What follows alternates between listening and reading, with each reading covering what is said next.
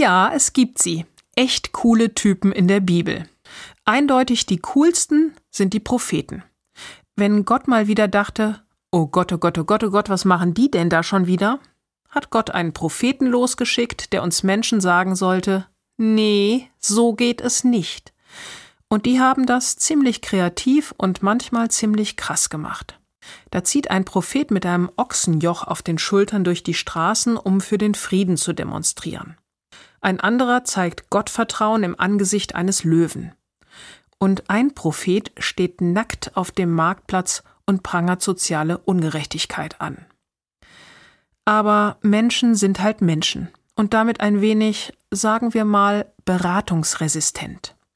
Und so gibt es auch heute noch Prophetinnen und Propheten.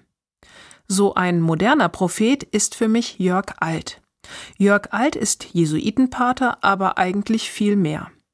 Er findet in seinen Büchern eindeutige Worte für das, was auf dieser Welt nicht geht. Einfach anfangen, Bausteine für eine gerechtere und nachhaltigere Welt. Oder sein jüngstes Buch Widerstand gegen eine Wirtschaft, die tötet. Alleine die Buchtitel sprechen für sich. Aber Jörg Alt bleibt da nicht stehen. Ganz offen containert er. Das heißt, er geht nachts hinter Supermärkte, guckt in die Müllcontainer und holt raus, was noch gut essbar ist. Dann ruft er die Polizei und meldet den Diebstahl. Und das macht er richtig hartnäckig. Damit sich die Gesellschaft und die Politik damit auseinandersetzen. Mit der Verschwendung von Lebensmitteln.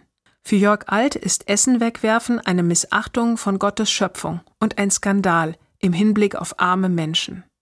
Also, Propheten? Um Gottes Willen, ja.